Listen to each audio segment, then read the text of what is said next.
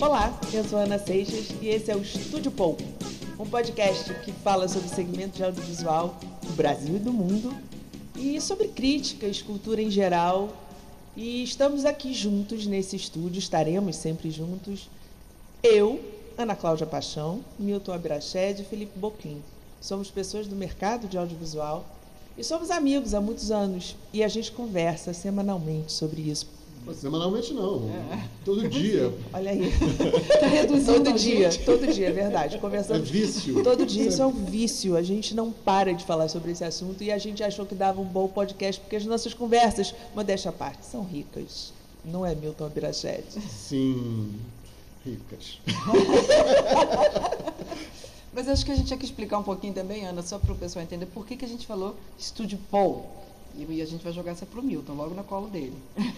Olha, não tem muito sentido não. É, é meio é, é um pouco para instigar as pessoas a quererem a ver, porque eu se visse Estúdio Paul, eu ia querer saber por que Estúdio Paul. Estúdio porque remete a cinema, a gravação. E Paul a gente pensou muito, depois de um três dias de brainstorming, a gente pensou no Batman, aquele Batman não muito sarado da televisão, que tinha que usava aquelas onomatopeias todas de soco quando brigava é, com, com, como historinha de como, como balanzinho de HQ. Aparecia pull, zap, zoom, quando dava soco. E a gente achou que isso remetia muito ao audiovisual, da nossa memória afetiva. Entrega um pouco a nossa idade, mas tudo bem. É. a gente é, concorda. É verdade, né? Você está entregando um pouco aí a nossa geração, falando sobre Adam West. Uh, word to word. Enfim, então vamos bater um papo sobre a temática do momento do audiovisual, que é o Oscar, que vai acontecer no dia 12, daqui a pouquinho, daqui a alguns dias. É, vamos conversar um pouco sobre as indicações de melhor filme. É, vamos falar sobre isso. Felipe, você ainda não deu um oi para gente. Olá, pessoal, tudo bem? Falo diretamente aqui de São Paulo e é um prazer estar com vocês no Estúdio Paul. Isso aí, nosso ninja da terra, das terras altas. que está na terra de temperatura normal, que não está aqui derretendo com a gente aqui no Rio. Olha, mas esse, esse assunto do Oscar, é, Ana, explica pra gente aí se, se ele marca o início ou o final da temporada. Pois é, a gente até o Milton me corrigiu, porque a gente ficou brincando que ele é que, tipo assim, é, todo mundo fala que o ano começa depois do carnaval e a gente podia meio que brincar que a indústria do entretenimento começa depois do Oscar. O ano começa depois do Oscar, né? E, e aí até o Milton me falou, não é bem o Oscar, porque o Oscar encerra uma série de eh, premiações que começam em janeiro. Começou o ano, primeiro fim de semana vem o Globo de Ouro, literalmente todo fim de semana tem premiação, e aí a última é o Oscar. E não foi sempre assim, porque aí é uma curiosidade. Ela era no final de, dia de março. Mas a gente, como a gente já falou aqui, todo mundo que trabalhou em televisão, em transmissão, a gente sabe que a briga de audiência ficou muito mais acirrada nos últimos tempos. O Oscar veio caindo, caindo, caindo, caindo. Uma das razões que eles davam para a queda de, de, de audiência não eram as três horas e meia das pessoas falando as mesmas coisas, mas sim o fato de que não havia mais nenhuma surpresa no Oscar, porque ele era o último, ele era no final de março eram sempre os mesmos indicados, a gente vai reparar isso, que são sempre os mesmos. Tem uma hora que define. No início é um bolo, assim, que de repente define, são sempre os mesmos, e são, então, as roupas mudam, mas os discursos são os mesmos, e, vai, e quanto mais vai avançando, menos é a ansiedade que a gente já vai vendo quem está definido para ganhar.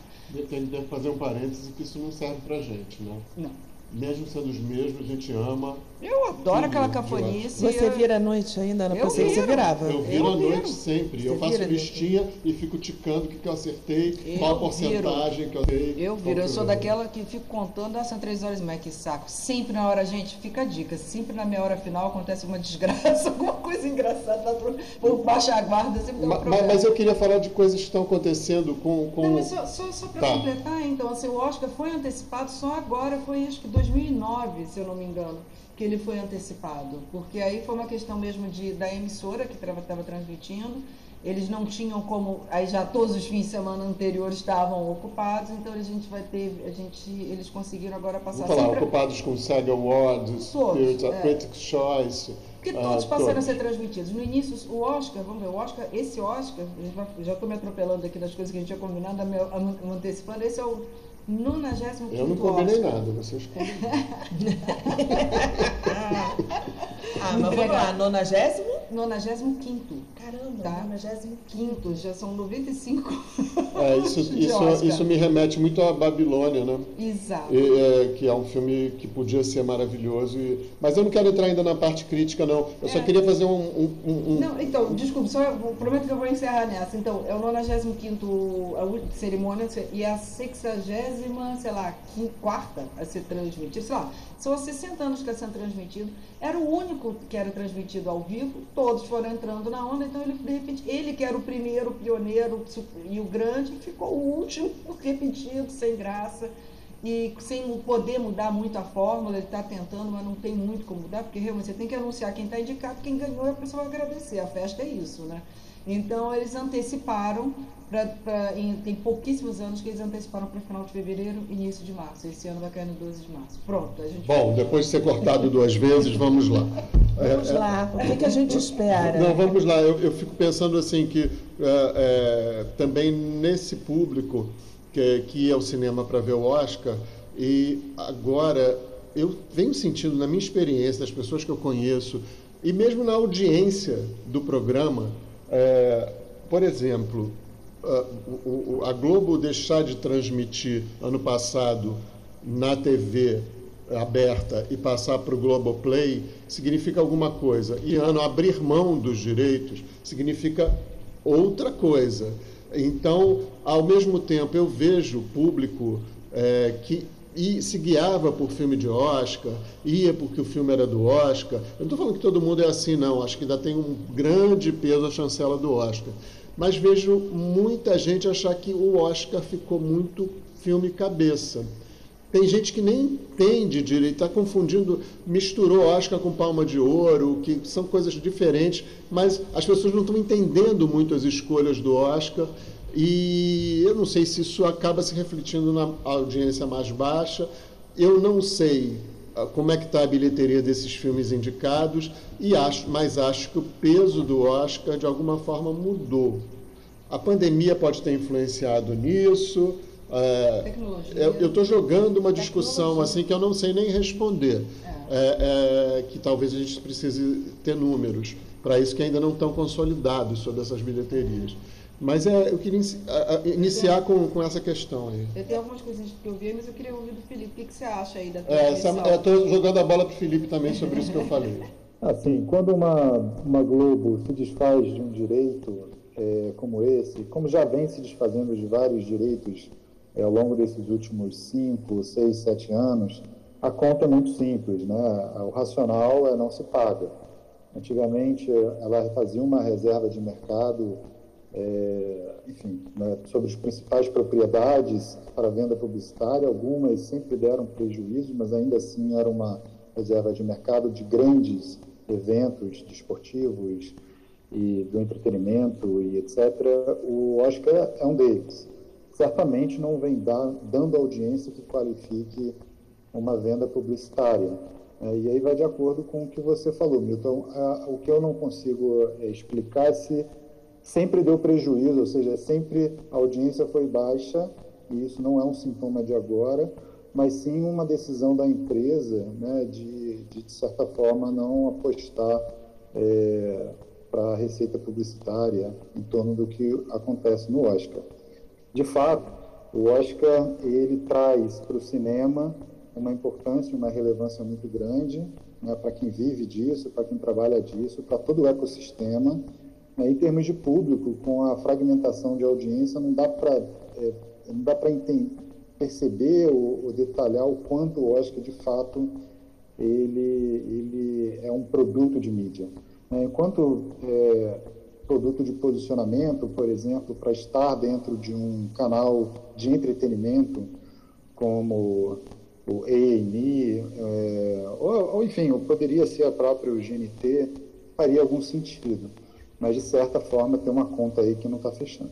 É, eu acho que assim, a gente sabe que tem uma questão também aí de direitos, de, e os direitos da TV aberta, sempre, a gente fica pensando, mas eles sempre são mais caros do que da TV fechada da, e dos digitais, porque eles alcançam muito mais pessoas, então em tese eles estão expondo numa, um tiro só para muito mais gente, então esse isso tem um valor, então a Globo deve ter eh, aí ponderado, porque não é nem a audiência, porque o horário que faço é para festas, geralmente à tarde, quebrava uma grade que já tem de tradição. Então ela teria que interromper um programa dela para começar uma festa americana que não necessariamente alguém lá do interior do, do, do Brasil vai estar interessado em saber quem está andando no tapete vermelho, quem é o que está ganhando melhor som, melhor edição. Ele quer saber qual é o melhor filme para ver que, que, porque ele gosta da coisa, quem é o melhor para ver. E quando quer saber? E, né? e quando vai passar? Porque e... a TV aberta fala com o Brasil inteiro. Né? Exato. Né? Então talvez a TV aberta nunca tenha sido exatamente um público perfeito para a festa, e quando veio surgindo os meios nichados, primeiro com a TV por assinatura, agora com, aí, com as outras plataformas digitais e tal, é, esses, esses canais sejam efetivamente o lugar onde vai estar o público que se interessa por essa informação. Por outro lado, a competição está aí fervilhando. Netflix já está dando aí suas ensaiadas de fazer transmissão ao vivo. A Fox, a, a Disney já está fazendo lá pela, pelo Star Plus. Esse ano a transmissão vai ser pela HBO Max. Né? Pela HBO, porque era da TNT. Que eu, então, assim, a gente, aí tem várias coisas que a gente ainda vai falar em outras vezes. A questão dessa mudança do mercado, como é que está a questão da TV por assinatura, como é que está essas plataformas digitais. A gente já está falando. Então, é. eu, eu, eu, eu queria começar assim falando é, sobre um filme que é esnobado, que, tá, que foi esnobado pela premiação, mas que ele é emblemático desse momento, assim, que é Babilônia. É, Babilônia é um filme. Eu, eu acho, aliás, que esse é o ano do filme histérico, né? Assim, é, é, o Tudo ao mesmo tempo, por mais que eu tenha gostado, é um filme histérico. Os filmes de, de animação, o Red é uma histeria que de deixar a criança com louca, né? É, é, o, o, outro também, o Pinóquio é histérico, o, o, e o Babilônia é muito histérico, ao ponto de, eu acho que o, que o Damien Chazelle, que é o diretor de La La Land, né, Whiplash e outros bons filmes, ele teve um orçamento maravilhoso, um elenco sensacional com Margot, Margot Robbie e Brad Pitt, entre outros, e, e ele tinha tanta coisa boa na mão, um luxo, um dinheiro, é muito dinheiro gasto, que eu acho que ele perdeu a mão. Acho que ele a, a, festa que ele estava E na verdade a, fe, a festa é um. A, o filme começa com um elefante numa cena escatológica tendo um problema digestivo.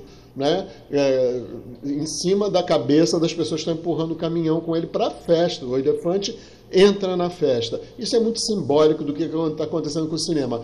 Eu acho que o Babilônia é como se fosse assim: esse, é o último baile da ilha fiscal. Esse dinheiro a gente não vai ter mais, então vamos fazer tudo, vamos gastar tudo, vamos fazer, vamos fazer a última festa aqui. E é uma festa de arromba, né, como se dizia nos anos 60. É, mas... e, e, eu só quero terminar dizendo assim: uh, ele, ele, e é nessa festa de arromba, que a gente não sabe se vai ter um orçamento para o cinema mais nesse nível virou uma comédia pastelão, que não era a ideia, e o filme se perdeu.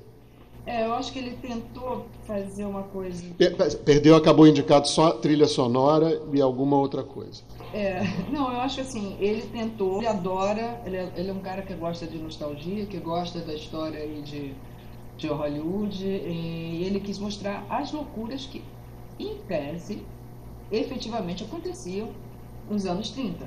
Tanto que a. Muita que droga, muita, muito sexo. A né? história da, da a, Anos a personagem 20. da Margot é inspirada na Clara, Clara, Clara Ball. Então, assim, é, tem vários ali que efetivamente existiram e ele, ele jogou, que era esse absurdo mesmo. E que a gente eu acho engraçado que eles falam que como se fosse, tivesse sido, e pelo que a gente escuta, Los Angeles ainda parece que ainda tem muita doideira lá, entendeu? Parece não, tem. Então, assim, é, ele, óbvio que está num, como se diz, histérico exagerado, mas parece que era histérico exagerado. Vamos lembrar, naquela época que o, que o lá construiu, alguém construiu lá o castelo dele e colocou. Então, assim, lembra Cidadão Kane? Então, assim, os caras viviam excessos absurdos que estão mostrando. Eu, eu, acho que o filme é lindo, vale a pena ver, porque é uma produção maravilhosa. Mas ele é. Ele tem, às vezes, diálogos pobres, uhum. ele tem algumas uns, umas pasteladas que são injustificáveis, mas é um filme, mais de três horas de filme, mas por isso mesmo eu acho que ele é tão, tão, tão errado e certo ao mesmo tempo que reflete um pouco esse momento de final de festa, sabe? Eu não sei se a gente vai fazer cinema ainda desse jeito, sabe? É, enfim. É verdade, mas é verdade. Isso é uma Fios, é, falando de dinheiro aí, de, é. ainda vamos fazer cinema desse jeito? A bolsa de dinheiro está terminando e por quê? Olha, os dados de mercado dizem uh, que a atividade de produção de filme né, passado 21 e 20 vem aumentando.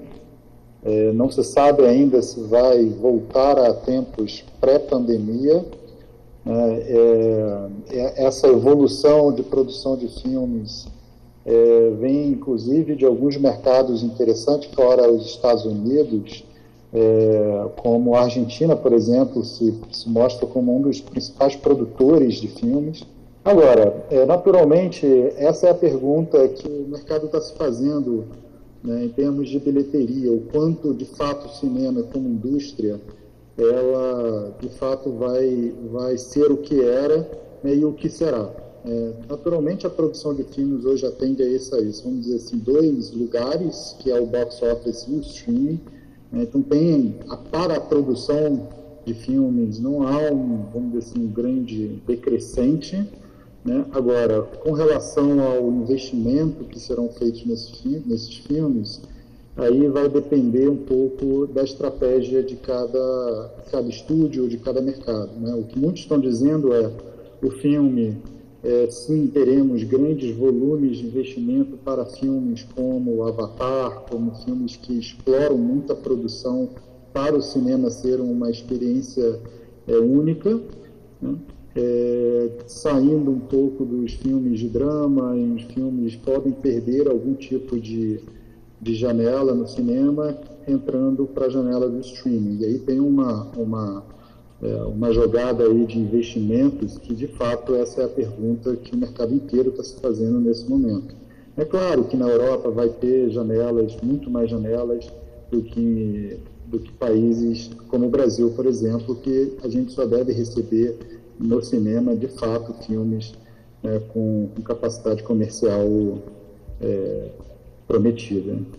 Bom, eu, eu, eu, eu queria, como a gente está falando já dos filmes, eu queria fazer um, um, uns tópicos sobre os filmes indicados a melhor filme, mas com comentários muito rápidos, assim. Vamos falar aqui, são 10 filmes São 10 filmes. E, e, isso já é um, coisa diferente. Mas vem sendo 9, 10... de alguns anos para cá, mas antigamente a gente ficava entre 5. 5, mas já faz muito tempo. Não, isso tem 5, 6 anos, foi também, foi recente essa mudança dos 10 porque era exatamente esse problema. O que acontecia? Você lançava, aí quem. Mar, Oscar tem marketing, tem um peso aí de venda, de distribuição para poder ser visto. Então os filmes menores estavam com menos chance, só, só vinham dos grandes estúdios. Então eles ampliaram isso para 10. Isso foi a única categoria que eles ampliaram, é de melhor filme para 10 indicados. Todas as outras eles mantiveram em 5. Isso foi agora, foi 2000 e eu vou, quero falar 9 de novo, mas não foi, vou ficar, vou, daqui é, a pouco eu busco. Mas eu foi acho que é 2009. anos. Mas, mas é mais ou menos isso, para dar uma. Essa, é, porque nada melhor que a academia quer sentir, ela tem sido cobrada de ser mais. É, é, vamos lá, politicamente correta, né? Ela tem mais, tem mais, abrir mais as oportunidades. Por isso que a gente também está vendo que está entrando muito filme menor, independente, que não tinha chance. Por isso que mudou também essa história do filme a cara do Oscar. Não tem mais um filme a cara do Oscar, porque são 10 como é que 10 podem representar a cara do ação? É, é para exatamente não ter uma cara única, né? De qualquer forma, o público do Oscar sempre, sempre teve essa frase assim, ah, eu acho que não, não é filme de Oscar, né? Eu, eu, assim, eu acho que não mereci. Só cinco. Tipo assim, a, a, a, expectativa da pessoa, né? Você não pode fazer nada sobre isso, né? Se é filme de Oscar, o que, que ela tem na cabeça. É, e o que, que era isso? ter cara de filme de Oscar, gente? O que, que é isso, assim, né? Porque Ai, você sempre falou responde. isso muito. Olha, bom, grande filme de Oscar até 2009, confirmei, foi 2009 que passaram a ter 10. Eram filmes biográficos, eram filmes grandiosos, eram filmes assim. De doente.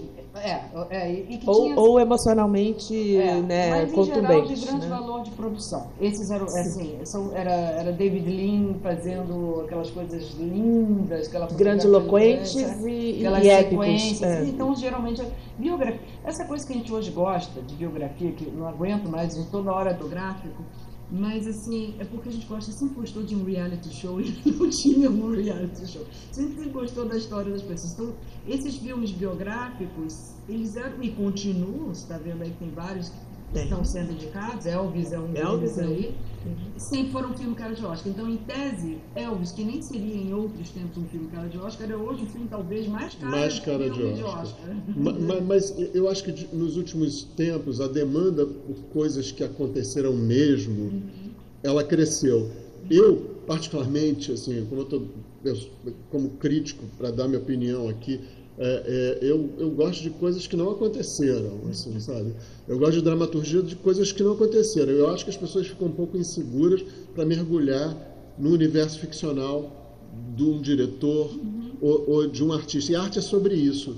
É sobre você criar um mundo, né? E não, mas todo mundo agora só quer as coisas que aconteceram e pessoas que viveram mesmo, querem saber se aconteceu mesmo, sabe? Não, e pode contar qualquer coisa. É. Blonde pode inventar 30 coisas abrindo o jogo. Nunca quis dizer que é Alto lá, eu gosto desse filme, apesar de todo mundo detestar. Eu não gosto tanto do filme, mas eu adoro ela. Ela, Ela tá espetacular, porque nós mulheres, é incrível que foi escrito por uma mulher, né? É, Ela, ela, Joyce ela, Carol. Ela, ela pegou uma história para aumentar. Então ela queria revelar que foi, na época era impressionante, era essa questão do abuso, de todas as coisas que aconteceram nos bastidores, que ainda devem acontecer, não sei, da, de, de Hollywood, mas assim, o que acontece com o Blonde? Ele assume, não é um filme biográfico. Ela pega uma pessoa real e inventa uma história. mas né? ela diz isso. Ela avisa É. que é isso. Só que o que acontece com uma certa frequência é que as pessoas perderam muita noção do que é real, o que que não é real.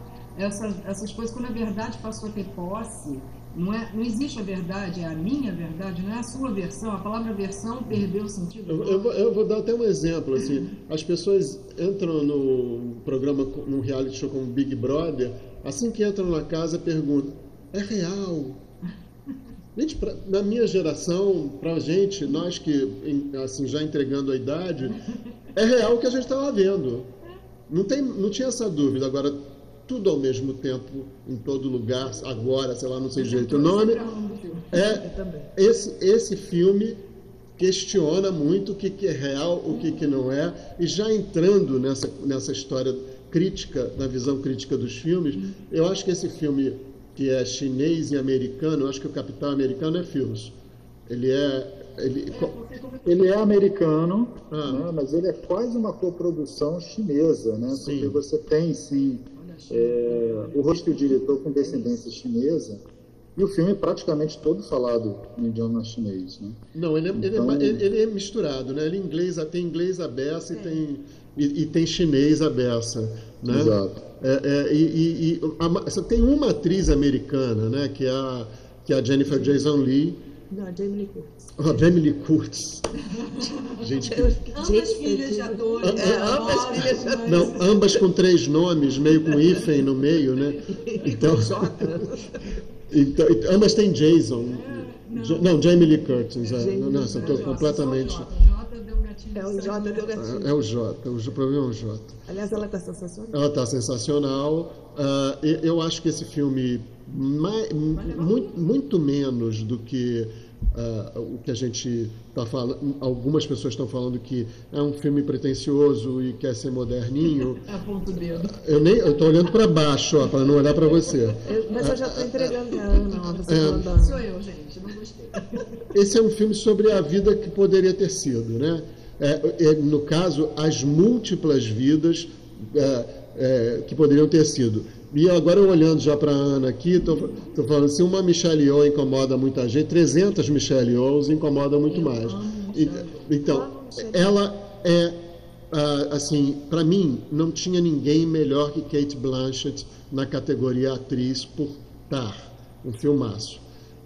Mas eu acho que Michelle Yeoh vai levar, porque ela consegue fazer aquela loucura histérica que é o filme, é, umas 30 vidas ali do que poderia ter, que poderiam ter a personagem, que poderia ter a personagem dela. Humilde, dona de lavanderia, e, e é uma coisa deslumbrante, dificílimo de fazer, com, feito, dirigido com uma competência, uma edição uh, é, quase que uma façanha, né? E uma história, eu fico sempre imaginando a pessoa chegar debaixo do braço com essa história e vender esse, esse roteiro. Aqui no Brasil não, nem iam abrir. Não, então, não, assim, principalmente pela proposta de nonsense que ele tem, é, né? Como, é, como é que vocês, qual é a sua experiência, Fê? Se você chegasse um cara, uma pessoa para apresentar isso aí, o que, que iam te falar? Vai mudar tudo, não? Eu queria mudar o roteiro todo. É. Ah, seria muito difícil, né? muito difícil e, e extremamente arriscado. Né? É, apesar de, de, da história remeter a várias influências de Matrix, de Tarantino, né? assim, você tem ali um. A, o herói em si, né? ela é uma heroína provável que vai descobrir seus poderes e vai salvar o mundo daquela loucura que é, trazendo até um ator mirim do Indiana Jones de novo. Enfim, ele arremete tantas coisas que ela é um, é um, é um projeto muito audacioso. Né? Assim, só os produtores que fizeram Marvel para estar tá junto né, para realizar aquela loucura. Né? Eu acho que para a venda de um projeto desse, Milton, é quase que carta branca, sabe? Assim, eu quase que ok fa façam, é. né? porque é, é, tão difícil é, criar uma lógica específica para o resultado final que aconteceu. Poxa, dá a sensação que toparam, ali, a diversão né? pura dos roteiristas e dos produtores e diretores se divertindo naqueles dedos de salsicha. É, não. É... não, e assim, eles tiveram primeiro convencer a Michelle Yeoh, porque o papel foi escrito para ela, o nome do, da personagem ia ser Michelle, ela que brigou para tirar, ela falou, não, não, não, não dá, não é para misturar as coisas, acharem que sou, eu vou fazer várias mulheres, não tem que ter o meu nome, tem que ter um outro nome, para as pessoas poderem se identificar com a personagem e, e é aquela história de Hollywood, você tem que ter um nome, ah, né? Esse nome vai e aí você, você começa a brigar pelo resto. É, mas eu quero deixar. Vale, vale, vale a pena dizer que essa é uma produção daquela produtora A24. Sim, sim. sim. E isso é, é, já, já começa em outro patamar. É uma né? chancela né? De coisa É a produtora queridinha dos filmes e de produções do audiovisual, seja para o cinema, seja do streaming. Eu, eu, eu, eu, queria dar uma. É, tornar até essa apreciação do tudo ao mesmo tempo mais grandiosa. Assim. Eu acho que tem pontos de inflexão no cinema que mudam as coisas. Eu acho que ali a gente teve isso em Matrix, a gente teve no Blade Runner, que mudam o cinema, mudam o jeito de, de fazer cinema e de ver o cinema. Não estou falando que é só em ficção científica. Teve lá atrás O Vento Levou. São filmes que mudam a história. É um ponto de inflexão, um ponto grave. Assim. Depois dele, muitas coisas vão ser feitas assim. Então, se conseguimos essa ousadia com a indústria em Hollywood, a gente agora pode conseguir mais coisas assim. Então, vai avançando.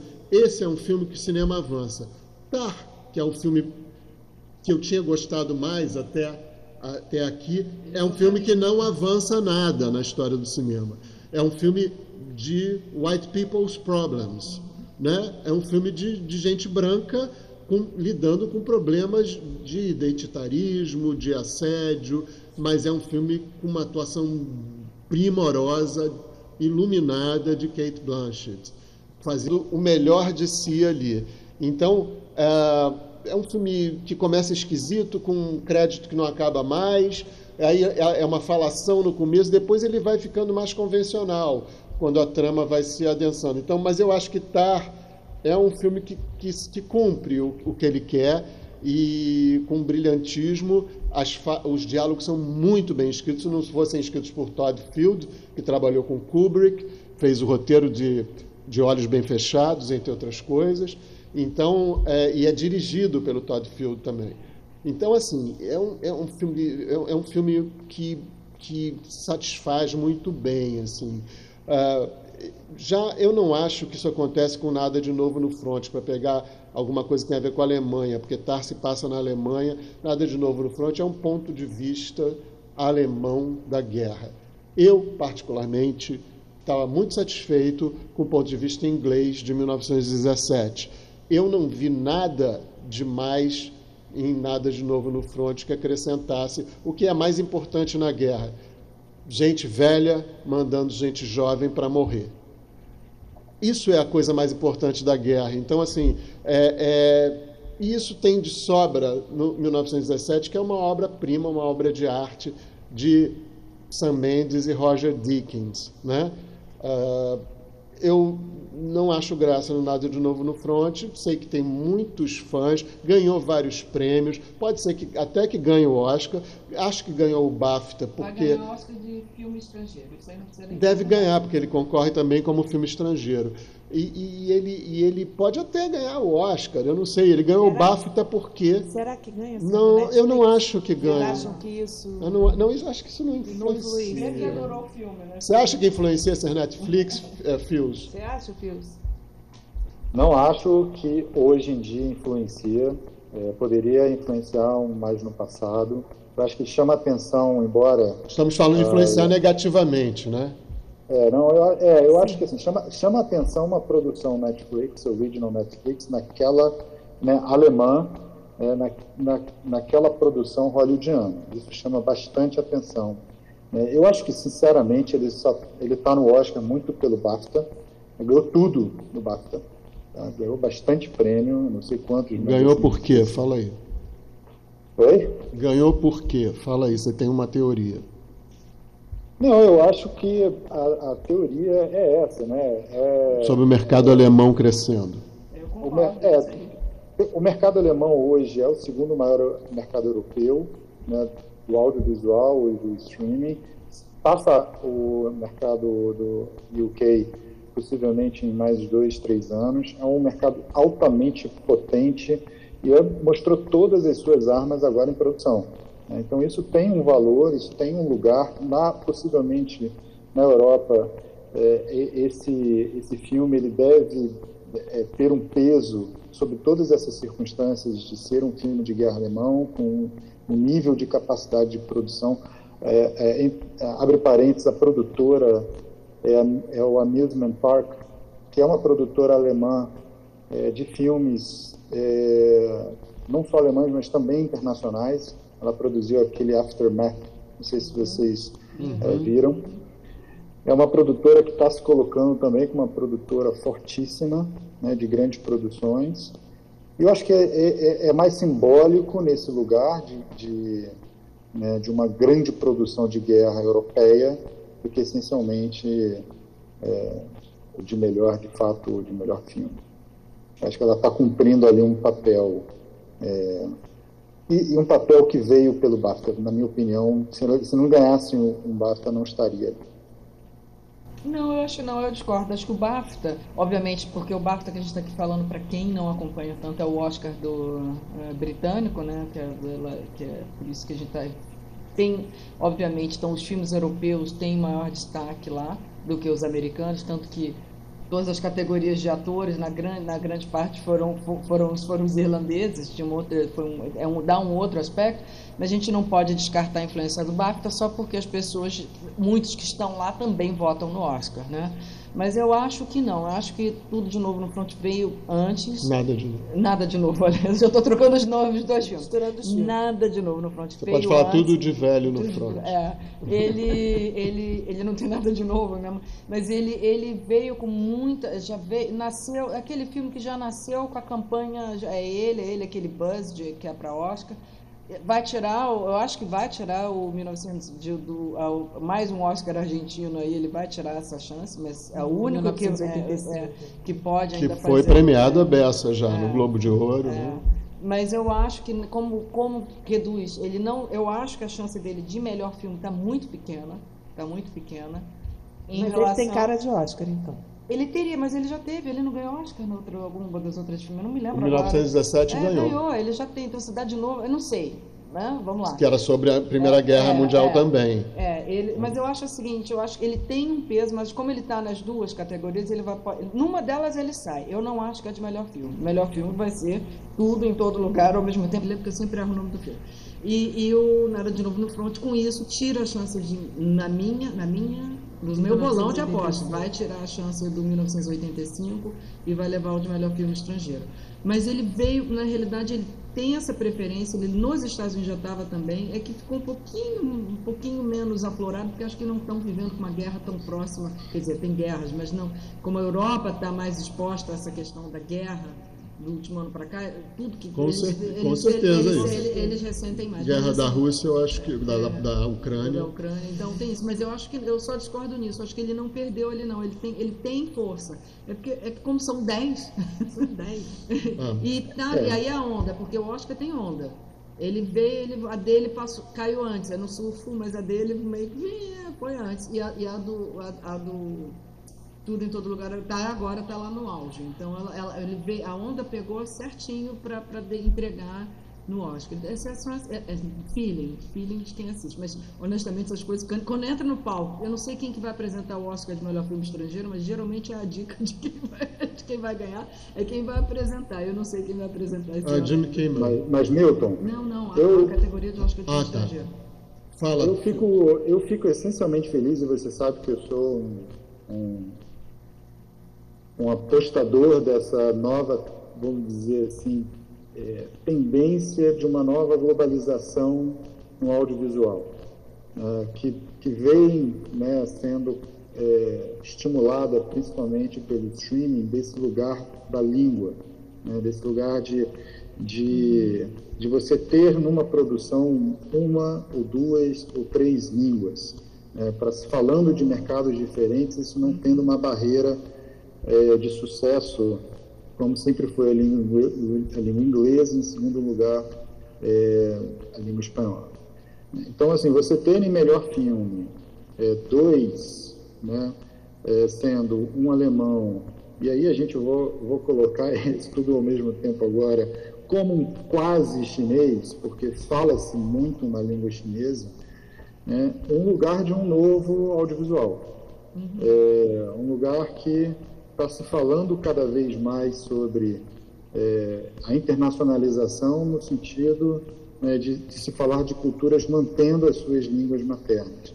É, isso é um, é um, movimento muito interessante que, enfim, que, né, que sempre existiu, mas agora está tá, tá ganhando mercado, ganhando consumidores e isso potencialmente vai ser um novo lugar de produção e o, e o Oscar favorecendo, colocando isso em, em, prateleira, é uma, é uma mudança uhum. é, né, no mainstream, de uma forma que, que vai ser uma, uma, nova, uma nova e uma importante tendência aí daqui para frente. E a China não é fraca, nunca foi fraca em cinema, né?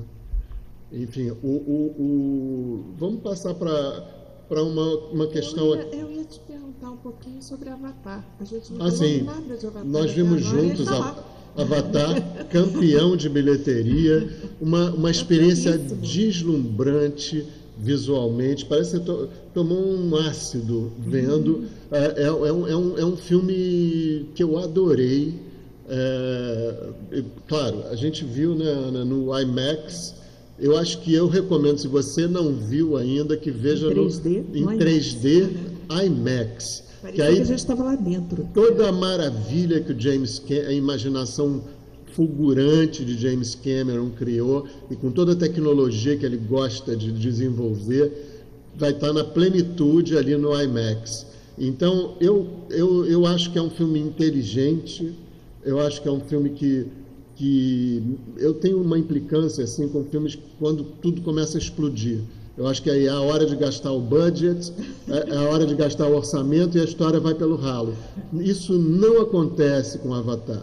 O mundo começa a ser explodido, a desabar e a história está lá, firme, e você acompanha aquelas três horas até o fim com interesse e encantamento total. Não é à toa que ele já passou o Titanic nas maiores bilheterias da história e ele está em segundo lugar em Fios, Ana? Eu acho que sim. Ele passou a bilheteria do primeiro, não passou? Que era a maior bilheteria Passou do primeiro e do Titanic. Eu, eu acho eu sempre sou meio suspeita com esses números, Felipe, Fê, me, me, me corrige, mas assim, para a gente chegar na bilheteria, você tem que ter um número de salas de distribuição e tal. Então, assim, é meio. Quando fala quantas salas tem a mais hoje, tinha né? há 25 anos, com certeza, essas coisas assim- assim. Então, assim, quando falar ah, ultrapassou, eu sou meio assim, uhum. É, como é que eles fazem? comparação, Como é que, como é. é. que porque assim, se você tem mais, você pode chegar lá. Então, assim, é, tem, tem formas, tem levantamentos Eu tenho, vi- eu tenho visto baseado em bilhões de dólares. É, eles Mas fazem. tem inflação aí no meio. Como é que é isso, Fios?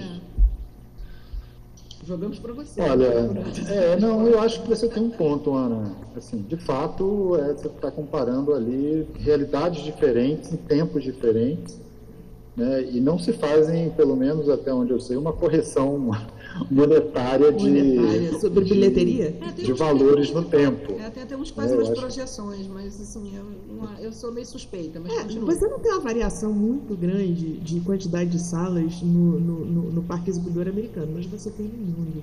E hoje a bilheteria mundo conta profundamente para esse valor final, entendeu? Então pode ser sim, que a, É, que que a realidade afete um pouco esses números. E, mas assim, Avatar foi a maior bilheteria de todos os Ah, tempos não, durante isso. muito tempo. Não, muitos e, anos. e que esse, que esse e que é agora vamos ver, vamos fazer as comparações. Acho que vocês dois Avatar cortaram foi- fios, eu É, não sei se ele tinha concluído. Não, a minha conclusão é essa. Eu acho que é, assim, é, é o termômetro do mercado, é passar régua, é, né, mas eu acho que tem algumas variações que certamente pode serem injustos com outros, outras, né, outros resultados em outros tempos. né, mas, enfim, a gente, a gente olha com o termômetro, é uma régua sobre as maiores bilheterias, que também os custos aumentam, né? Então tem aí va- variáveis aí que talvez sejam difíceis de mensurar. Verdade. Mas eu acho até que essa- esse número do Avatar, que não, obviamente não é mentiroso, gente, é, é Não. o que é. Uhum. Eu acho que a competição dele hoje é muito maior do que o primeiro. Do que foi, é Porque isso que eu ia falar. Toda, toda a tecnologia, todas as outras produções que tem hoje. Vingadores, é games. É, só a Marvel aí tem tudo. Então, assim, é é impressionante. E ele continua avançando, ele continua. é- Ele e Peter Jackson, pra mim, são os meus gênios, caras. assim, amo. Eu, eu só acho que, que, que, estranhamente, Avatar, esse Avatar 2, eh, teve toda esse, essa bilheteria, mas ele não acontece eh, como o primeiro aconteceu em termos de prestígio, né? É. Não, é Que verdade. fenômeno foi esse? Ele não, você não vê as pessoas falando de é Avatar como, como do primeiro, sabe? Ele não. Mas é porque eu acho que o primeiro surpreendeu muito mais, né? As Será? pessoas não esperavam, será? Que fosse o primeiros, evento né? que foi. E principalmente essa questão que você fala, né? O, o 4K ainda estava chegando, Uhum. né? A gente não, não conseguia ter o nível de imersão em 3D que a gente já tem hoje, então foi tudo uma surpresa muito grande, as pessoas ficaram maravilhadas. Hoje é uma repetição daquele efeito com mais tecnologia. Não, Você já espera aquilo. Mas o primeiro ninguém esperava. Ele levou a barra assim, sempre. Ele levou lá em, botou É. lá em cima. Botou né? o sarrafo lá em cima. Lá em cima. Você já jogou lá pra cima. Concordo. Vem um atrás, aí vê, passa. Ele fez assim, É. drop the mic, vem o próximo. Aí eu vou Vem ficar mais de próximo. 10 anos pra É. pra poder o Pelo próximo. menos. Quantos anos ele tem? Eu Acho que. Exatamente, ele fez mais ou menos isso, né? Vou abrir aqui e que venha o próximo. E o próximo foi E ele mesmo parte. que trouxe 10 anos É. depois. Não, É, e aí, fiz e a aí- minha e parte, aí, e aí né? só para fazer um, um contraponto, assim, e já para passar para outro, eu acho que um filme que é o contrário de produção e, e de visão de mundo e de tudo do Avatar é The Banshees of Inisherin. É, é um filme pequeno, é um filme fofo, é um filme sobre coisas muito íntimas das pessoas. Aquela premissa de que o cara chega um dia e fala assim: Eu não quero mais ser seu amigo, eu não gosto mais de você. Era o melhor amigo dele numa ilha remota, naquele, ali no norte da Inglaterra, será? Na Irlanda, na Irlanda. É, é, e eu acho que tem uma atuação linda do Colin Farrell e do Brendan Gleeson, é o nome dele. É, eu acho que tudo funciona em, numa, numa vibe meio absurdista assim, de, de história, que é quase um, sur, um surrealismo é, de coisas acontecendo assim. Os benches não aparecem, você não vai ver espíritos, mas, mas assim você vai ter uma surpresa sobre a sua vida, até como é que ela pode se identificar muito com, com aquela vidinha tão pequena de todo mundo ali, que aquela amizade, ir no pub com um amigo todo dia era tudo, e de repente isso acaba.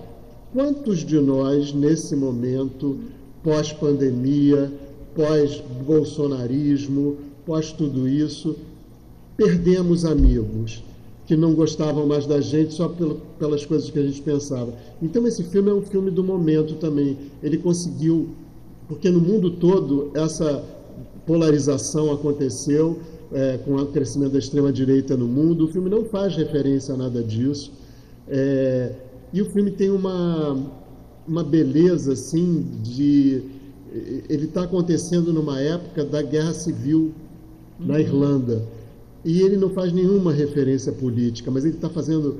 Quando, quando os, os, habitantes daquela ilha remota ouvem ao longe tiros de canhão, lá no continente, onde é a Irlanda, eles estão falando do mundo atual. Eles estão falando da polarização da nossa vida que ficou dividida, das pessoas que passaram a perder amigos, dos amigos que se afastaram e das pessoas que passaram o Natal sozinho, de repente não gostam mais uma das outras. Então, esse filme é fofo, esse filme é uma beleza, assim, é um filme poético e tem tudo para falar desse momento agora. Eu sempre com aquela história de bastidores, eu adoro que ele é o marido da Phoebe Waller-Bridge. Ah, sim, ele é marido da maravilhosa Phoebe Waller-Bridge. Não podia entrar naquela de... casa, não pode rolar coisa que não seja inteligente. Não, que, que é autora de Fleabag, né? Então, eu acho que a, a, mesma coisa não acontece em The Fablemans, que é o filme do, do Spielberg, que é um filme, uh, digamos, sobre uma, seria uma carta de amor para o cinema, da formação, da criação. Sempre que tem um filme assim sobre o artista falando do, voltado para si mesmo, falando do seu feito, como Fellini em oito e meio, como ah, digamos o como é que adaptação Kaufman, Charlie Kaufman é, e, e, o outro é, a gente tem outros exemplos disso também, né? Ah, o Noite Americana do Truffaut é, é, cineastas falando sobre cinema, né? E no caso o Spielberg falando que, que como é que o cinema pegou, a, pegou ele pela perna e levou ele para sempre, para fazer as pessoas sonharem. Eu esperava um filme de Spielberg, né? As pessoas falam assim: eu fui para ver um filme de Spielberg no cinema e não vi nada. As pessoas filme de Spielberg é um gênero, assim como virou filme de Fellini virou um gênero, uma certa época. Mas menos do que isso, o Spielberg tem todo o direito de fazer um filme diferente de tudo que ele fez. Acontece que o filme, eu vou fazer uma analogia grosseira, escatológica. O filme não tira aquele artefato de tudo ao mesmo tempo agora, daquela parte, aquele artefato pontiagudo que as pessoas introduzem naquele sentam, sentam naquele lugar para lutar. O Spielberg não tira o artefato e fica com a, com a prega rainha presa, sabe? Então ele faz um filme preso, roda presa. Ele não tinha nada que chamar o John Williams para fazer a trilha. John Williams é para filmes épicos, ele está fazendo um filme intimista. Então o filme não acontece. Ana discorda, eu discordo completamente. Tem John Williams à sua, à sua disposição, use John Williams, aquele gênio maravilhoso. Ah, mas dá para mudar um pouquinho? Vai lá fazer uma coisa pequenininha. Não, Chama Ayudur Gonudatir. Sabe? Chama alguém, gente, sabe? É horrível que eu vou dizer. O John Williams matematicamente não tem lá tanto mais tempo você vai abrir mão de ter um John Williams, aquele gênio que fez, gente, essa música é o cinema. Super-Homem, Star Wars, aí vai fazer The Fablemans, um garoto é, é, sendo Mas eu acho que o problema de Fablemans não é a música. Não, não é, de jeito nenhum não é. Eu estou dando um exemplo é, pontual, assim, de as coisas que não acontecem. O filme não é errado, o filme está tudo certo. O filme errado é presa, ele não está à altura do talento do Spielberg. Não sei se o Spielberg tem talento para fazer esse tipo de história. Eu continuo sonhando com contatos imediatos de então... terceiro grau. Eu continuo sonhando com aquele Richard Dreyfuss esculpindo a montanha onde vai descer o OVNI no purê de batata. É isso que é o Spielberg para mim. Adoro, eu, eu acho que esse Vou falar filme. Truffaut. Assim, eu consigo enxergar algumas, alguns quadrantes onde, onde esses filmes se acoplam. Né? Por exemplo, é, eu acho que assim, fora toda a questão de prêmios, é, um evento como o Oscar, ele é de interesses né, e, e, simbologias. Né? Então, assim, tem o, o, lado comercial, que são aqueles que de fato fazem né, a bilheteria acontecer comercialmente impactante, e aí a gente está falando aí de o Avatar e o próprio Maverick, né, o inusitado, que está no né, mesmo tempo agora, o próprio o alemão, o, o, o arte, né, que que são dos irlandeses, de certa forma, não, se, não ele não é nem um inusitado, nem um comercial, né? acho que está ali numa, num lugar mais humano e, e, mais delicado, mas tem um lado simbólico, né, que o americano, de alguma forma, também defende a sua, o grande cinema hollywoodiano, a, sua, a grande escola, e acho, né, como prêmio americano, eles fazem isso algumas vezes, né, como autodefesa, como autoapropriação. O Maverick é super isso, na minha opinião. Né, o, o, de alguma forma, o próprio Avatar fala sobre isso. E, por fim, trazer um filme do Spielberg é isso, né, falando sobre uma alta refer uma referência própria sobre o lugar dele no, no cinema. Tem uma, acho que tem aí um lugar de Vamos, tem, tem, que falar, um Spielberg tem que estar no Oscar e, e possivelmente tem que estar no melhor filme. Ah, já foi muito esnobado pela academia, né? Eu queria falar, eu acho o seguinte, eu me decepcionei. Eu sou da geração Tiet de Spielberg, da geração que Spielberg vinha filme, ele ia ver o filme dele, não importa o que fosse. Ele inventou, acho que o cinema pipoca é tudo, adoro. Uhum. E, e, eu acho que se quem já viu o documentário sobre ele que está na HBO é lindo, vale a pena ver. Eu gostei mais do documentário do que eu gostei dos Fábio. Eu também. Mas eu acho que é exatamente o que está lá no documentário que eu vejo assim. Eu fui com uma expectativa grande, porque eu, eu gosto dele, sou fã dele. E eu já, já não gostei muito já da escalação dele. Eu, não, eu tenho um problema pessoal com a Michelle Williams e não, hum. não gostei dela no papel. Mas a gente já vai, daqui a pouco a gente vai falar dos atores. Eu gosto de assim, ver o pai de papai, porque não, ele é tão louco, né? É mas é, eu acho, ser outros. Eu acho que ele contou melhor a história dele, pessoal dele, no Contato Imediato Terceiro Grau, que é a história dele, depois ele confessa Muito isso, mais. que é a história da relação, que o, aquele personagem do Richard Dreyfuss é o pai dele, como ele via o pai dele, um perdedor, um cara que ele tinha problemas, tem aquela cena que ele está chorando, que eles, que, foi, que eles viveram em casa, dele ficar falando pro pai que o pai era um chorão é, muito pesado. Quando você sabe disso, falei, gente, então você tinha coisas dele muito mais pessoais em filmes que a gente achava que não eram, que era o pipoca. Ele... ET tem a relação disso. E aí ele tinha o pai meio vilão e a mãe gênio. Minha mãe era coitada, perseguida. Em determinado momento da vida dele, isso muda. Eu acho que isso não está lá no filme de alguma é, forma. Ele aparece no começo agradecendo as pessoas a irem na sala de cinema, né? Para verem o os Fablemans. Só, só que ele, ele, ele, ele falou assim, esse é o filme mais pessoal que eu já fiz, mas ele não aproveitou a chance. Não, eu acho que exatamente esse é o problema. Esse é o filme mais pessoal dele e ele não conseguiu entregar. Porque ele não quer. Imagina, você vai falar. Ele não é de uma geração como a gente faz hoje, que a gente coloca fotos. Ah, estou aqui, estou falando, a gente partilha, compartilha a nossa vida com Exatamente. todo mundo. Era uma ele, época ele, que você não compartilhava. Ele sempre fez tudo tão grandioso. Acho que o Newton disse tudo quando. Ele talvez não seja um diretor de filmes intimistas. Ele não tem essa. Eu essa acho que ele não é o diretor para falar da vida dele mesmo. Ele fala da vida dele mesmo em outras histórias, estava lindo assim. Só que começou uma pressão que ele admitiu que veio com a pandemia, que falou, você não vai contar? Tipo, se você não contar, o outro vai contar a versão, a, vers a, a verdade. Aí ele foi e resolveu botar correndo, a ele escreveu o roteiro correndo, ele escreveu isso na pandemia e filmou rapidinho, então assim, óbvio que você veja o que, que ele faz com, é. numa pandemia. Eu...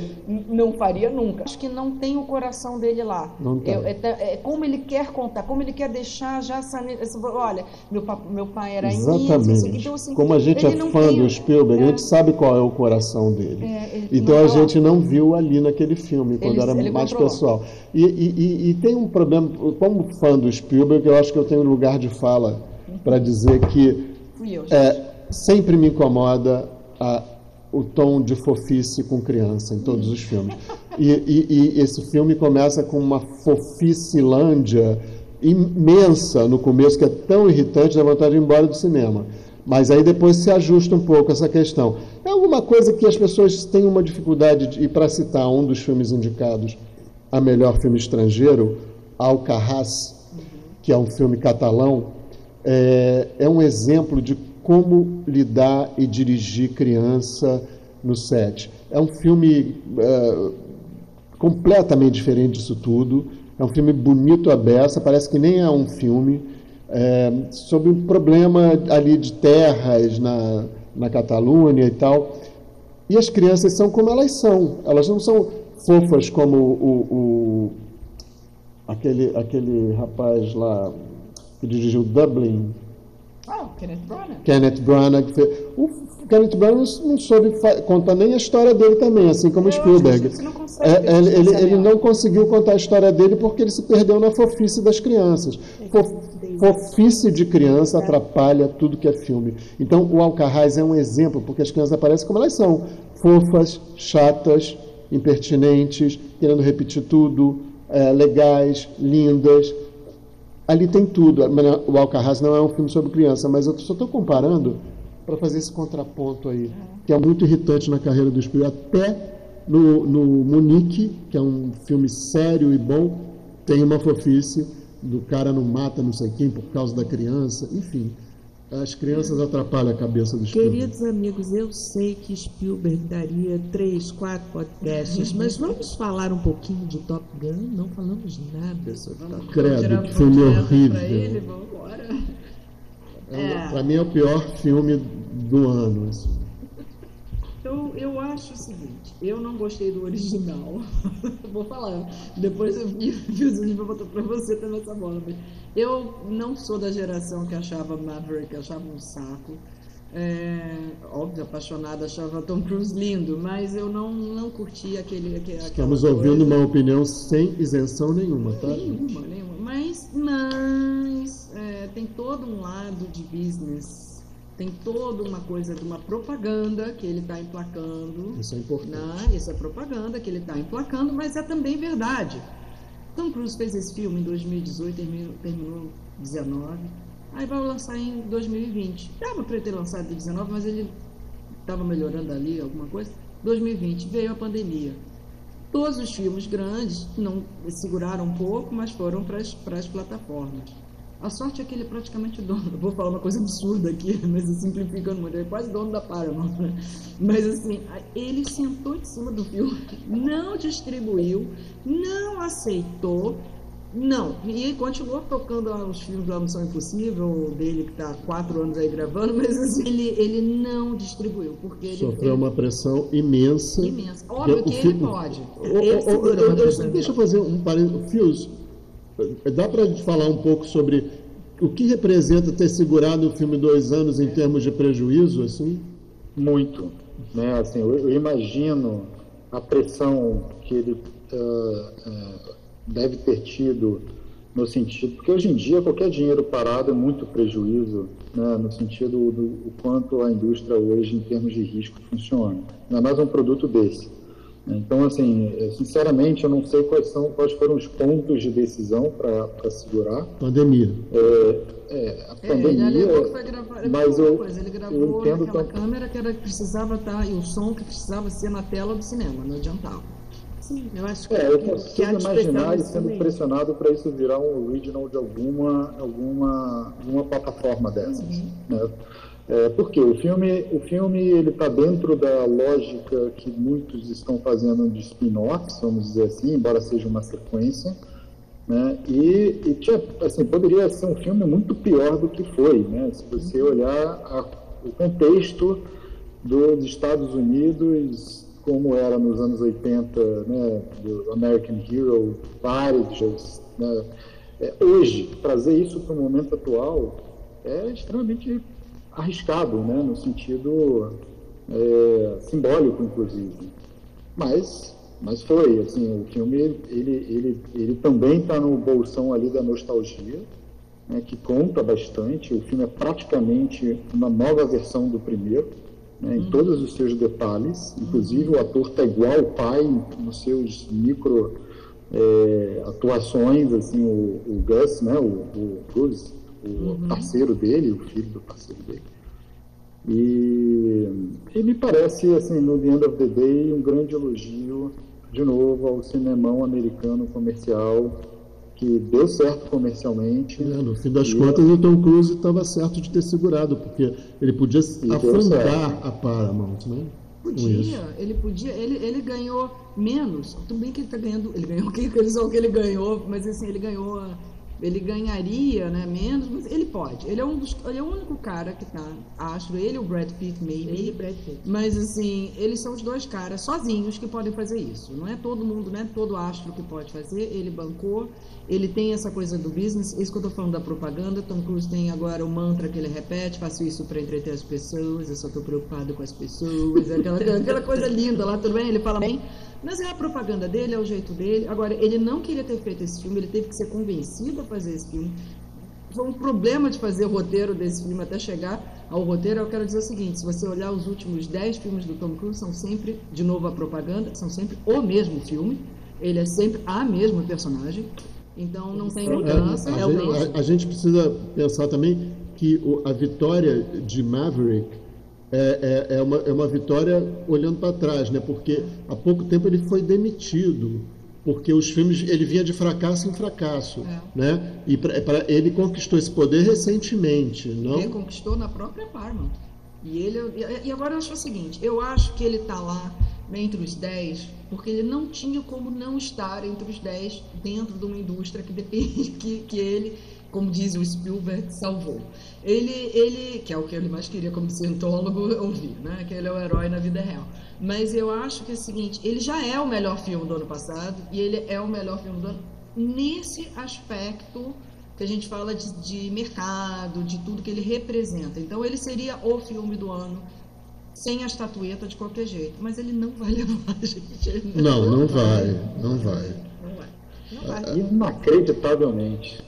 É. Agora, assim, uma coisa que é totalmente um ponto fora da curva, e eu vou falar o título desse filme já sacaneando, é Triângulo da Tistreza. esse a gente pode falar rápido. Né? É, é, é, é, não, esse filme não. Assim, apesar de eu saber que eu vou ser apedrejado pela Zona Sul aqui no Rio, porque esse filme virou assim ah, as pessoas estão pensando que esse filme é o estopim da revolução, né? É, é, todas as, as, senhoras de, que iam no Estação Ipanema, que agora está fechado, com, a, com garrafinha de água mineral na mão, é, e todo mundo que é muito progressista está achando uma maravilha esse filme. Eu acho o seguinte: é, o Triângulo da Tristeza ganhou a palma de ouro. É, é um absurdo eu estar falando nesse, nesses termos. Mas, infelizmente, eu acho que você vai falar de ultra. Para começar, você vai falar de ultra ricos com iate chinfrim daquele. Se você não tem budget, se você não tem orçamento para fazer um filme sobre ricos, você não faz, porque não convence. E o pior, a, o assunto luta de classes muito me interessa e acho muito importante se falar agora, até porque o Fios até pode falar disso tem uma tendência de demanda sobre é, filmes que atacam os ricos né, no, na, no mercado internacional. Né? Como, tem a série White Lotus, que é meio para sacanear a gente rica. Então, eu quando comecei a ver o, o Triângulo da Tristeza, eu falei, isso é tudo que White Lotus podia ser se tivesse fibra. Né? E aí vai indo, ele tem coragem, é um filme que toca em pontos importantes, mas ele toca tão mal, com, ele toca de uma forma tão antiga, é tão europeia no sentido antigo e cafardento. Eu, eu acho assim que é, você falar de luta de classe só usando ferramentas teóricas do século XIX, e fica falando de Engels e Marx, tudo bem, eles não morreram, Marx e Engels não morreram. As coisas que eles falaram, mas assim, tem coisas que a sociedade foi mudando e incorporando que não estão no filme. É, é, o filme é antigo, é, infelizmente antigo e pobre. Eu acho que tem diálogos pobres, é, tem atores sem graça e e uma fotografia feia, né? uma fotografia desinspirada e sem graça. Infelizmente, eu vou ser apedrejado, porque tem um amigo meu até que, que falou que não pode nem, nem. Uma amiga minha que falou que não pode nem falar para o marido que não gostou, porque está um negócio, parece uma bandeira de guerra. É, Triângulo da Tristeza é o hype agora da Zona Sul de esquerda. Então, restou para nós falar agora sobre entre mulheres? Entre mulheres. Women, Women Talking. Não, a gente não falou de Elvis. Depois a gente... Ah, ainda falta Elvis. Sim, eu quero Nós falar de Women Talking Elvis. porque é um, é um filme pequeno em termos de produção, é um filme lindo e, e, e, com um elenco espetacular. É Claire Foy, que fez a Elizabeth no, no The Crown, é a Jessie Buckley, que fez aquele filme Quero Explodir com Tudo Agora, lembra aquele é, agora também ela e, e ela é uma atriz de mão cheia, né? E, e com a Olivia Colman ela fez o que mesmo? No ano passado, que elas, no ano passado que elas Foi, elas fizeram uma coisa. Gente, horrível, eu escrevi elogiar meio filme, esqueci o nome do filme. É. Tudo bem, isso acontece. E tem, e tem o maravilhoso Ben Whishaw, que está é perfeito e sensacional, como ele é inteligente, que ator bom que ele é, né? Ele pode fazer uma bicha louca, pode fazer uma uma, uma, outra coisa, assim, é, é, é ele está fazendo um cara tímido, sofrido. É, eu adoro ele fazendo é, aquela coisa sobre bicha mesmo. Ele fala assim uma coisa no English Scandal, né?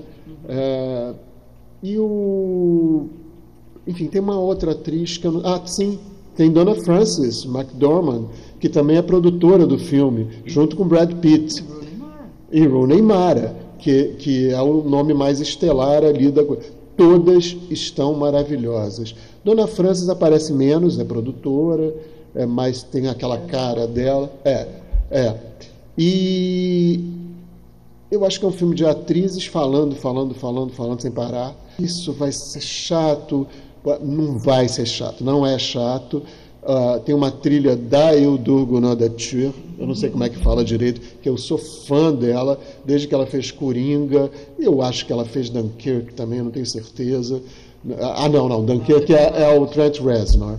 E aí, ela está muito cotada, ela fez Tar também, a trilha de Tar. Ela, inclusive, é citada pela Kate Blanchett no Tar, está tá ali no texto.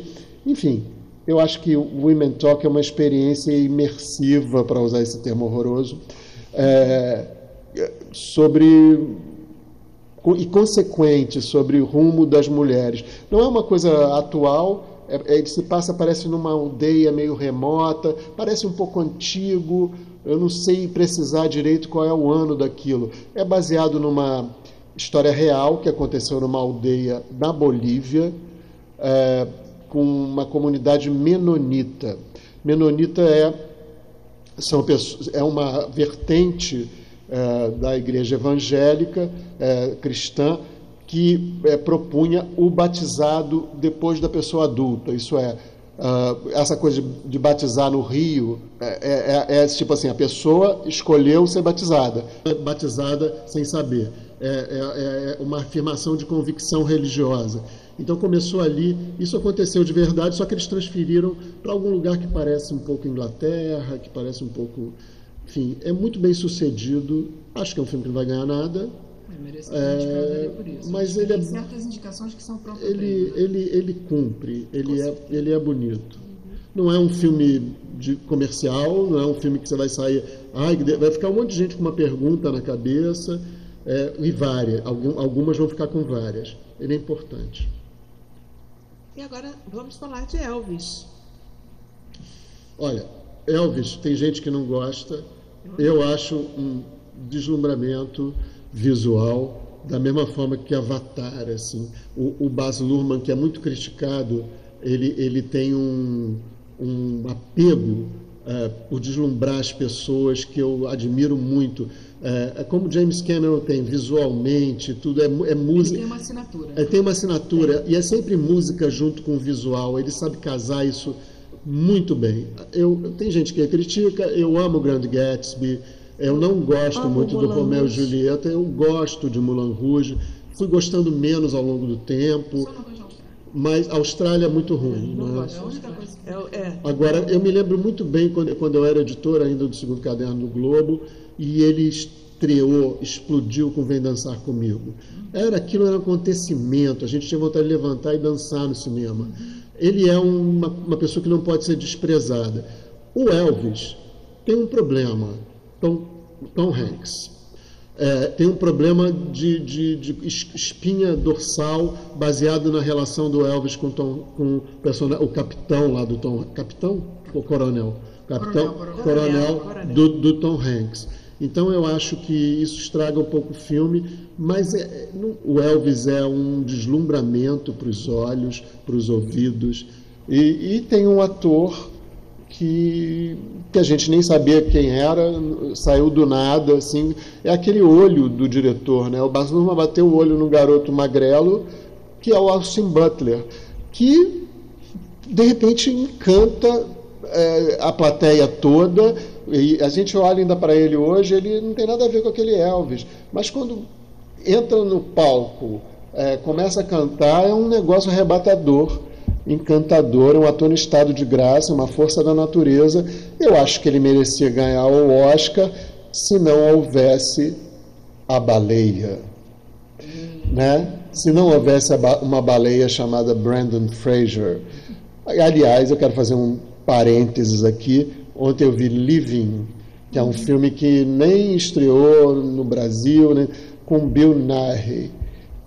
E é uma atuação espetacular, gente, é comovente. O filme é lindo, o filme é de chorar de lindo.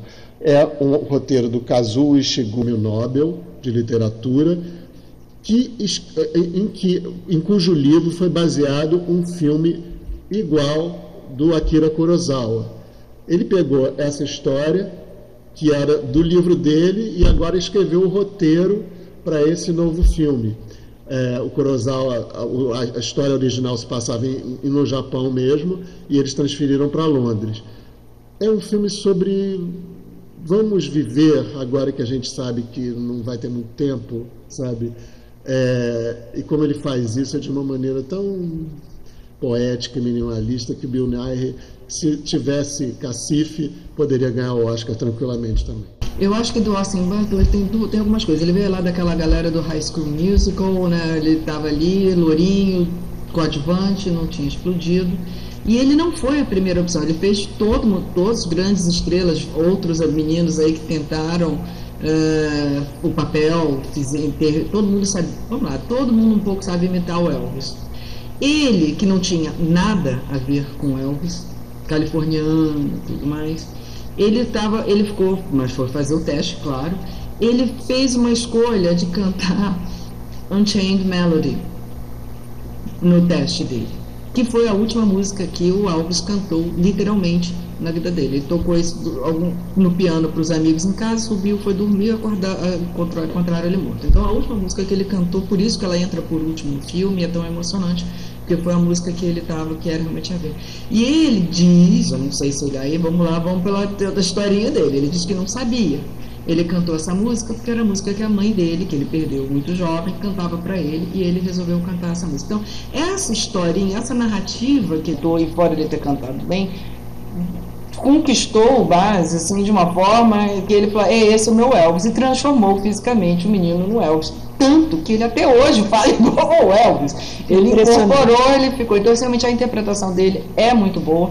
Eu falei lá do, do documentário do Spielberg tem um outro documentário que esse assim é para chorar o documentário inteiro que é o documentário sobre o Elvis. Aí você vê tudo que foi tão bem transportado diferente do Spielberg com o próprio filme foi tão bem transportado da história do Elvis para o filme, mesmo o Baz tendo feito algumas adaptações fictícias, umas amizades que não existiram, de algumas coisas ali que ele deu uma inclusão, que ele, ele pôs ali para contextualizar e que não, não, não existiram. Mas isso, ele conseguiu fazer isso de forma que eu acho que ficou bonito. E eu acho que realmente quem está exagerado e quem não está legal é o, é o Tom Hanks. Tom Hanks. Ele, ele tá Tom Hanks fazendo aquele papel e Eu acho que ultimamente Tom Hanks está piorando a cada filme. Eu- eu- ele, ele é um ator espetacular, mas as últimas escolhas dele, ele, ele ou tem escolhido mal. Tem um filme chamado Finch, Não sei se vocês viram, é horrível. Ele tem sido. Eu não sei se é um problema do ator que vai ficando mais velho e vai. É, vai parando no patamar, estava pensando É, nisso. Aí, ah, e- qual é o botão? Qual é a interpretação que eu faço? Aí, Aí fica com um, um dedo podre assim, para escolher as coisas. Ou ele tem sido mal dirigido, ou se ele tem. a- a- a- é, Ou é isso, é, ou é, é- é o Tom Hanks interpretando aquele papel, né? Não é, É. não é uma interpretação. Olhem como eu interpreto esse papel. é, E aí fica o ator e não fica o personagem, né? A gente É. enxerga o ator o tempo inteiro. exatamente. Né?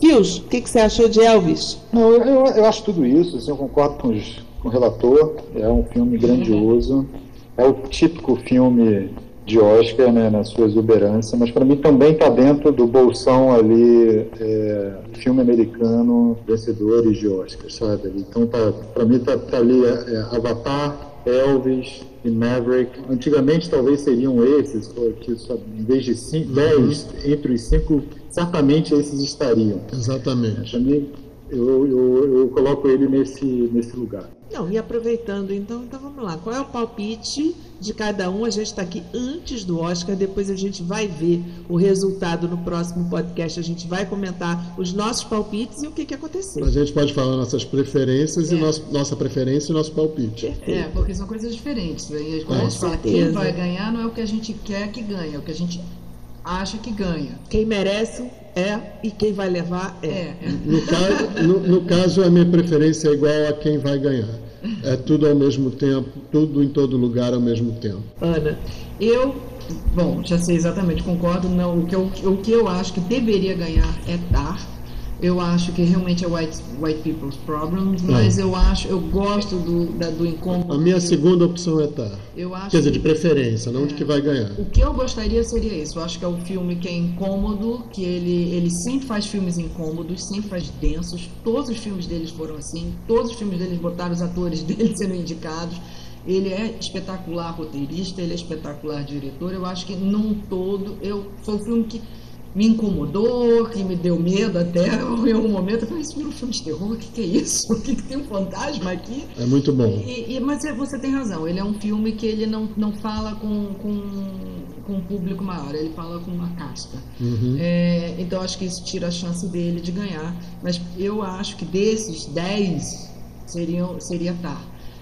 Mas eu honestamente não estou fã de nenhum dos 10. Eu não, e não sei porque não acho que ficou muito de fora, que eu tô chata esse ano, não gostei de nada. Mas tem, mas tem que dizer quem vai ganhar também. Quem vai ganhar, não, eu concordei. Eu, tô, ah, vamos lá, eu tenho é que olhar porque eu sempre eu erro o nome, gente. É É, tudo. tudo em todo lugar ao mesmo tempo. Esse, esse é Pius, seu palpite, quem merece, mas quem vai levar?